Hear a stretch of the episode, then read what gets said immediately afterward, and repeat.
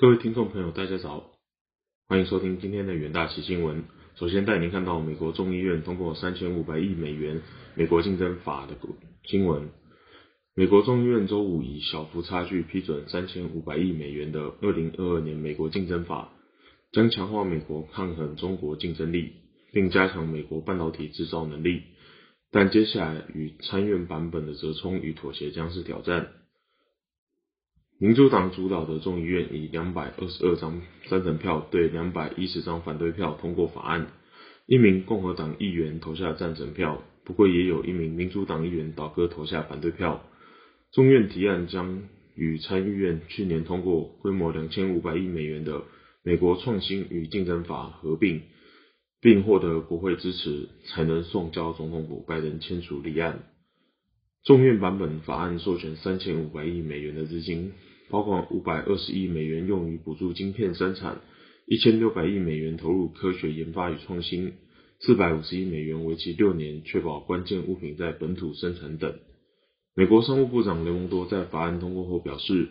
法案每拖延一天就会提高美国面临的国安风险，希望各位尽快找到共通点，这应该是这几个礼拜就能解决的事情，别花上好几个月。雷蒙多指出，法案整体最大的症结点在于。贸易政策的改变，众议院版本法案将针对美国企业在中国跨境投资的新监管措施，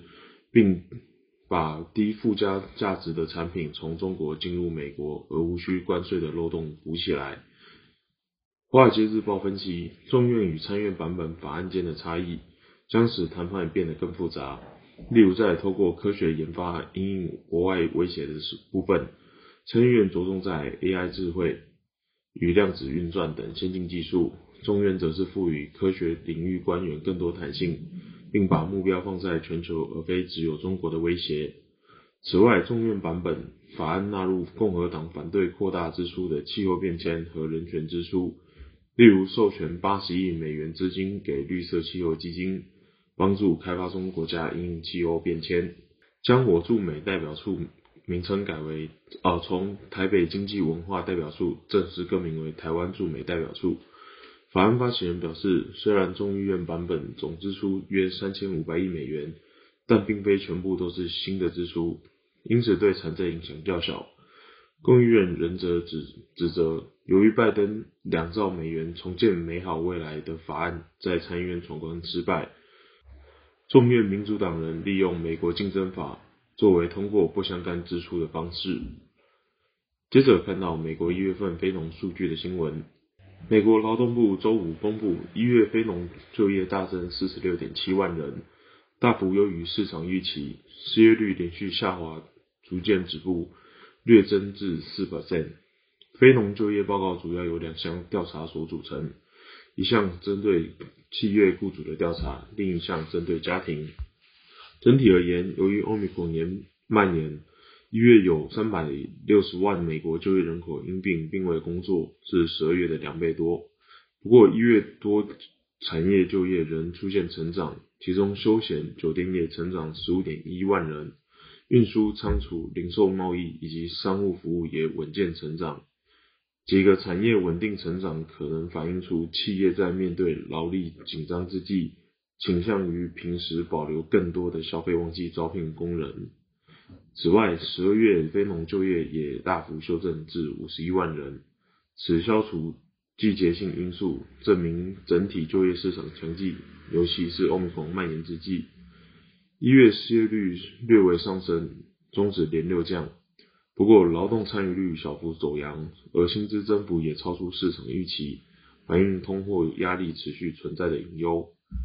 一月份平均薪资月增零点七 percent，增幅已达去年七月以来的高点，年增五点七 percent。虽然薪资上扬正在影响企业收益，薪资持续成长也反映企业愿意支付更多来吸引并留住人力。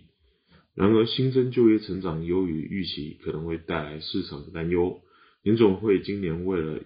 应对通货膨胀，恐采取更激进的措施。同时间，劳力市场不为欧米孔蔓延持续改善，成为劳力市场表现强劲的强力证据。下一则新闻看到，大摩指出，全球央行将展开史上最大规模的量化紧缩。摩根士丹利表示，全球主要央行即将展开史上最大规模的量化紧缩，预估未来十二个月内，价值二点二兆美元的财政支出将消失。全球通膨飙升，正迫使美国联总会、欧洲中央银行、日本银行和英格兰银行取消在新冠疫情期间采取的支持措施。现在预计，Fed 今年将升息五次。将是二零零五年二零至二零零六年以来最多的一年。BOE 本周也将迎来第三个月内第二次升息，而 ECB 则做好准备，在十年来首次升息。摩根士丹利表示，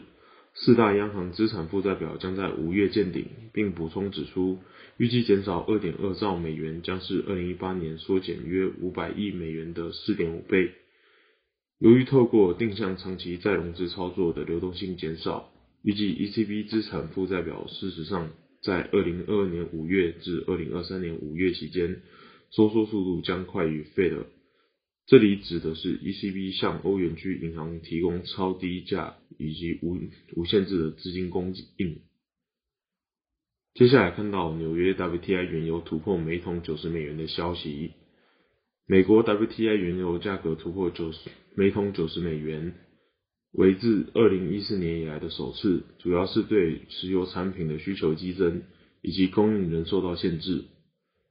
美国石油基准 WTI 三月到期的期货价格上涨超过两 percent，至每桶九十点二三美元。上一次价格超过九十美元大关时是二十二零一四年十月份的时候。布兰特原油上涨一点七 percent 至九十一美元。布兰特原油在一月二十六号的时候曾经突破六十美九十美元。自二零二零年四月跌至历史低点以来，石油价格出现强劲反弹，因为需求已恢复，但生产商仍持续供给控制。俄罗斯与乌克兰之间以及中东地缘政治紧张局势也让市场感到不安。在二零二一年超过五百 percent 的涨幅基准价，WTI 今年上涨近二十 percent。随着油价走高，市场认为推高价格的部分原因在于低温和产量可能下降的原因。由于石油供给十分吃紧，任何对生产的憧憬都有可能导致价格飙升。尽管多个成员国未能按照计划提高月产量，使得原油价格走高。包括美国在内的主要能源国也施加了巨大压力，